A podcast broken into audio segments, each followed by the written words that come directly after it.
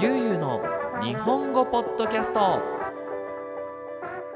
い皆さんこんにちは。ゆうの日本語ポッドキャストのお時間です。皆さん元気にしていますでしょうか？今日は2024年の2月6日、えー火曜日です、えー弟の誕生日です。はい、あの弟いるんですけどもね、あの今埼玉県で頑張って働いていると思いますけども、誕生日おめでとうございます。この場を借りておめでとう。あ、ちゃんとね、LINE 送ったから大丈夫ですよ。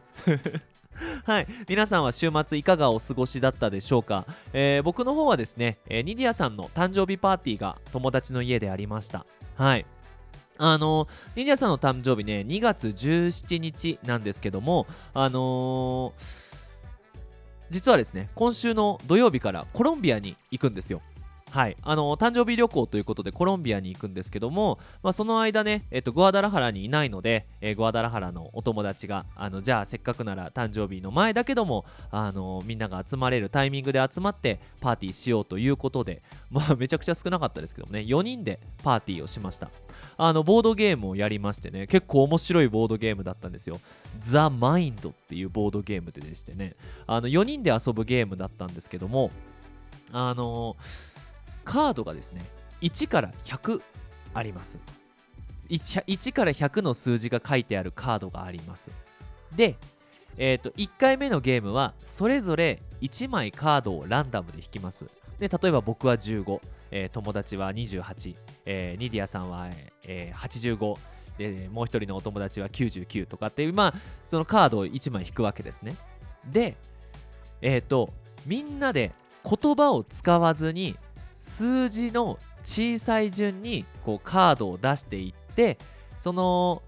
ねそれが成功したら次は1枚のカードを2枚にする2枚のカードを3枚にするっていうゲームでした。うん、これ難しくてですね、まあ、例えばね僕は一番小さいと思う。ねえっ、と3のカードを持ってるから3を出しますよね。でその次に25を持っている人と18を持っている人がいるとするとここは難しいわけですよ。でなんかこう出す？出さない？みたいなのをこう目で合図しながらあのー相手のザ・マインド考えを読んでまあその数字を出すと。で失敗したらあのライフがなくなってしまって、え4つライフがあるのかな？そのうちに、えー、とこうカードを増やしていって確か5枚とか6枚1人5枚6枚のカードを全部で並べることができたらみんなで勝ちっていうようなゲームでした。いや本当に面白かったですしやっぱこの相手が何を考えているのかなって普段あんまりね使わないこう考えではあると思うんですけども、まあ、そういう能力を使ってこうゲームを楽しむっていうのはねやっぱボードゲームの醍醐味。いいところなのかなと思いました。はい。さあでえーとですね、まあ、今回はあの短めのポッドキャストでいきたいと思うんですけども、えー日本語を上手に話すためにはっていうテーマでいきたいと思います。はい。あのー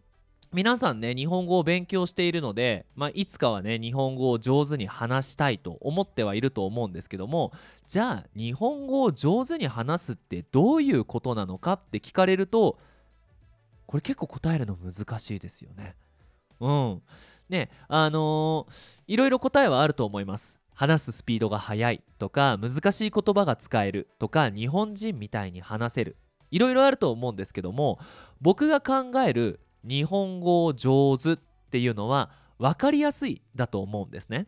なので、まあ、僕のポッドキャストもこの分かりやすいをテーマにあのいつも話してはいるんですけどもあのじゃあゆうさんみたいに話したいとなんかこう分かりやすく上手に話してみたいっていう人のために僕が普段こういうポッドキャストを撮るときにどういうことを考えながら話しているのかっていうのを、まあ、皆さんに紹介することで、まあ、少しでもね日本語を話すのが上手になるヒントを、えー、と皆さんがゲットできればいいかなと思っております。はい、ということで、まあ、今回はですね、えーそのテクニックの一つですねまっすぐな日本語っていうテーマで話していきたいと思います。それではよろしくお願いします。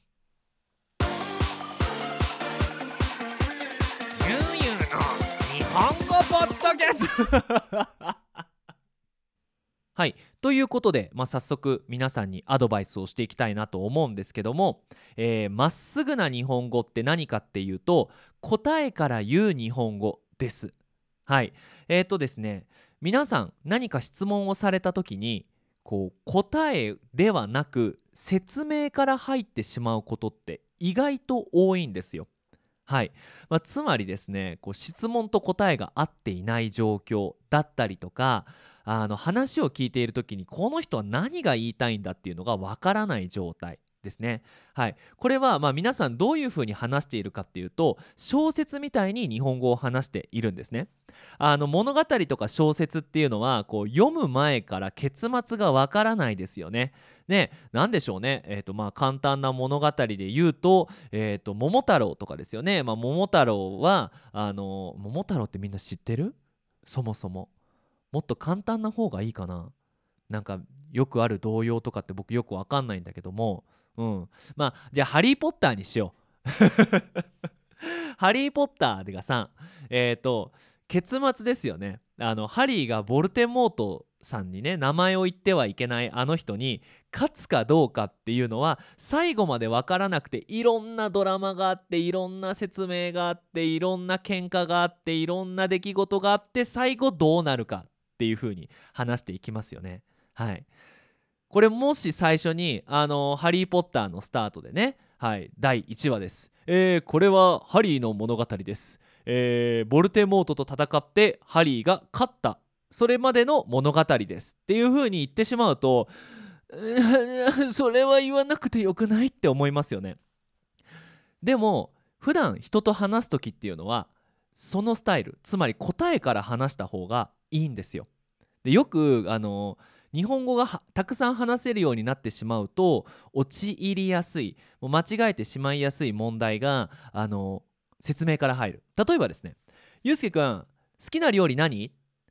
あー僕ね僕あのね普段ねあんまり辛いもん食べないんだけどでも結構ね辛いもんね食べるんですよ。で最近ねあのメキシコ料理にハマっててであのメキシコ料理辛いんだけどあのねその中でもね結構辛い料理があって最近それにハマってるのね。っていうのもあのニディアさんがねあの教えてくれたんだよ。あのこのレストランをね。でそのレストランで売ってる辛いタコスが好きなんだけど長いじゃん。長いじゃん。多分聞いてる人はで何が好きなん？って思うんですよ。うん、それと同じようなことって結構あるので「あのゆうすけくん好きな料理何?」「うん辛いタコス」えー、なんで？あのね最近ニディアさんにこう辛い料理って美味しいんだよっていう教えてもらってでおすすめのレストランをね教えてもらってそこで食べてあのー、すごくね好きになったんだ？みたいな話し方をすると聞いてて分かりやすい。はい、特にねこう日本人と会話をする時にあのイメージしてほしいのが爆弾ゲームってわかるかな？ねなんかこうね火を火がついてる めちゃくちゃエクストリームやな。火がついてる爆弾を「はい」ってこう渡されてで何かを答えて次の人に渡す。であのー、爆発持っている時に答えられなかった人が負けみたいなゲーム。これ爆弾ゲーム。なんかそれを遊んでいるような感覚であの会話に参加してとにかく答えから素早く早く話すっていうのは結構ね大事なことなんじゃないかなって思います。うん、なのであのー、話なんていうかな。質問をされた時にその人が知りたいことを話すっていうのは当たり前なことなんだけど意外と人って質問をされたいこされた時に相手が知りたいことよりも自分が話したいことを話してしまうことって多いんですよ。でそうすると分かりにくい日本語になってしまうんじゃないかなと思います。はいそしてですね2つ目分かりやすく話す例えばを上手に使うですね。はいね例えば例えばですよね今僕は分かりやすく話すっっていうのをこうアイディアとして皆さんに伝えたいわけですよね。で、えー、と具体的な答え、ね、本当の答えをまず最初に皆さんに言いました答えから話すんだよでそこから説明が入るんだけどその説明をする時に聞いているみんなが知っている経験したことがあることを考えながら話すっていうのが大事なんですね。つまるところさっきねこの物語の結末最後の部分をあの先に話してしまうと面白くないんだけども説明の時には答えから言わなきゃいけないよって言った時にあの桃太郎なんだけどっていう風に言いましたよね。でもこれ多分桃太郎なんだけどっていう風に説明を始めてしまうと多分このポッドキャストを聞いている何パーセントかな？多分60%の人はちょっと興味がなくなってしまうし分かりにくくなってしまう。なんでかっていうと桃太郎桃太郎が分かんないから。でもこれ「ハリー・ポッター」っていうと結構みんな知ってると思うんですよね。パーセンテージは上がると思うんですね。うんまあ、こんな形で、えーと、今僕はこの、ね、例えば1万人、ね、聞いてくれている人の中でできるだけパーセンテージが多いものみんなが経験したものをこう例えばに選んでいるんだけど実際みんなが日本人と話す時にはその話している相手が経験したことっていうのをあのしっかりあの考えたり聞いたりしてそれをうまく使って例えばを言ってあげるといいと思います。うん、で例えば何でしょうね。こうじゃあ僕はメキシコ人ですと。で僕メキシコ人でメキシコ人のコメディアンについて話すんだけど僕の好きなコメディアンがいてね。でこのコメディアンなんだけどもあの結構ねこう聞いている人にひどいことを言うんですよ。それが面白いんです。日本でいう綾小路きみまろさんみたいなっていう風にこうやって話すとこれ今聞いてるあの、ポッドキャストを聞いてる人はね誰やねんってその綾小路きみまろ誰やねんって思うかもしれないんですけどあの、日本人の方はあーなるほどそんな感じのコメディアンなのねっていうのが分かると。つまりいい説明をするためには説明をする相手が知っていること好きなことをよく知らなきゃいけない。それをうまく使って例えばっていうのをあの使ってあげると分かりやすい日本語になるんじゃないかなってうん。あのー、思います。はい。うん。まあぜひぜひねあのこれから皆さんね友達と会話をする時に別に日本人だけではなく今そのに一緒に日本語を話しているその一緒に日本語の会話をトレーニングしている友達の好きなこととか興味があることっていうのを調べておくといい会話ができるんじゃないかなって思います。はい。で最後なんですけども最後に「どうして」の部分と「気持ち」を話すとこれはもっと会話がてか話が上手になると思います。うん、あのやっぱり相手が考えていることとか気持ちが分かると共感しやすい相手の気持ちと同じになりやすいんですね。でもその相手が同じ気持ちになれるための準備をしなきゃいけないんですよ。いやつまりですねあのいや昨日ね映画見たんだけどもうめちゃくちゃ笑ったわ本当面白かったって言ってもこれを聞いている皆さんは「はあ」と「あよかったね」ちょっと心が離れてしまうんですね。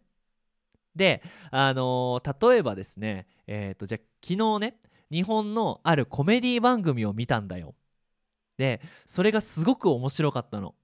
なんだろうな。あのアメリカでいうえっ、ー、とクリス・タッカーわかんないけど。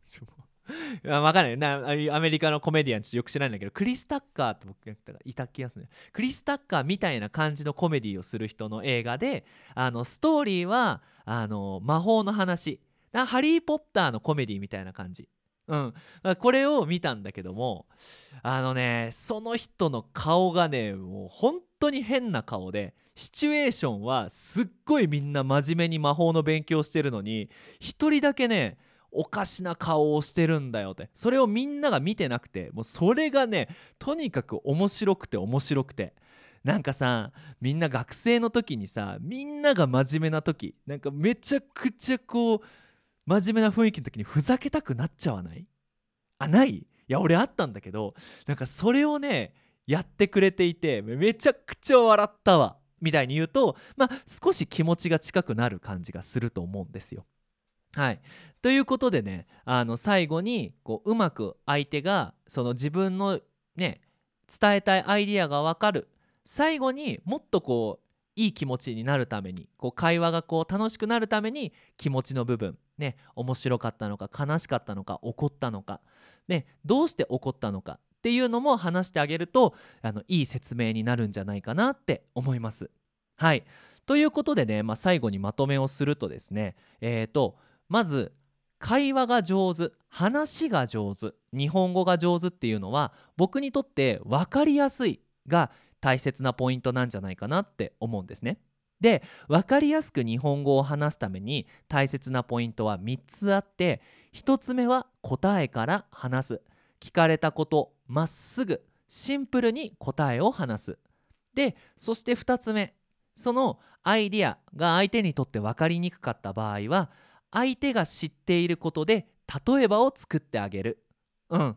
でそして最後ね相手がそのアイディアを分かったところで自分はどう思ったのか気持ちの部分そしてどう思ったのかストーリーの部分を話してあげると素敵な話ができるんじゃないかなって思います。結構僕はそういうことを気をつけながらこういうポッドキャストを撮っているのでまあみんなにとって分かりやすくこうね話しているんじゃないのかなと思います。はい。いかがだったでしょうか？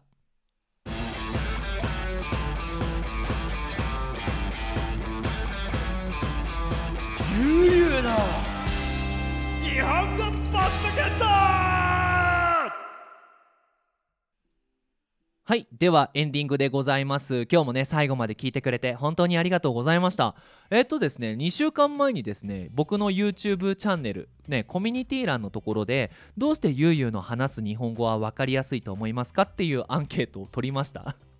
ま自分で書きながらなんかどれだけ偉そうやねんって思ったんだけどあのその中で一番多かったのが発音が綺麗でした。はい、でその次に多かったのが、えーと、使っている言葉が簡単。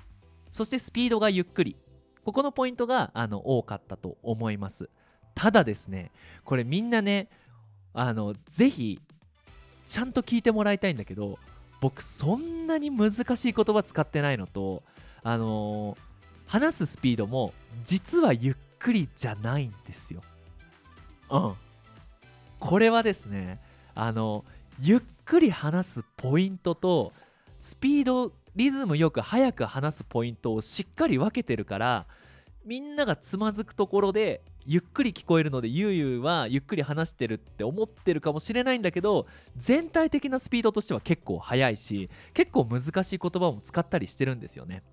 うん、まあそこら辺のねアドバイスもまた別のポッドキャストで撮っていければなと思っていますので、まあ、ぜひぜひ楽しみに待っていってくれたら嬉しいなと思います。最後にお知らせをさせてください。ゆいの日本語ポッドキャストではパトレオンと YouTube やっておりますこちらのねアクティビティ皆さん応援してくれますと僕のポッドキャストねあのー、たくさん続けられますのであのぜひあの YouTube のチャンネル登録とかあのパトレオンもねあのサポートしてくれると嬉しいです。やっぱりそういう人が1人でも多いとあみんななんか僕のポッドキャストなんか続いてほしいなって思ってくれてるんだな応援したいなって思ってくれてるんだなっていう気持ちが僕の心のエネルギーになりなります。なりなりなりなります。はい。ということで、よろしくお願いします。そして、えー、と最後にですね、えー、ebook も作っています。あのみんながね、日本語の勉強をこうしやすいように、えー、JLPT のレベル別に昔の日本の物語をこう書き分けてあの勉強できる教材を作りましたので、そちらは、えーと、パトレオンのショップで販売しております。本当にね、おすすめ頑張って作りましたので、あの、ぜひ皆さんサポートして買ってくれると嬉しいなと思います。ということで皆さん引き続き日本語の勉強頑張ってください。それじゃあまたねバイバイ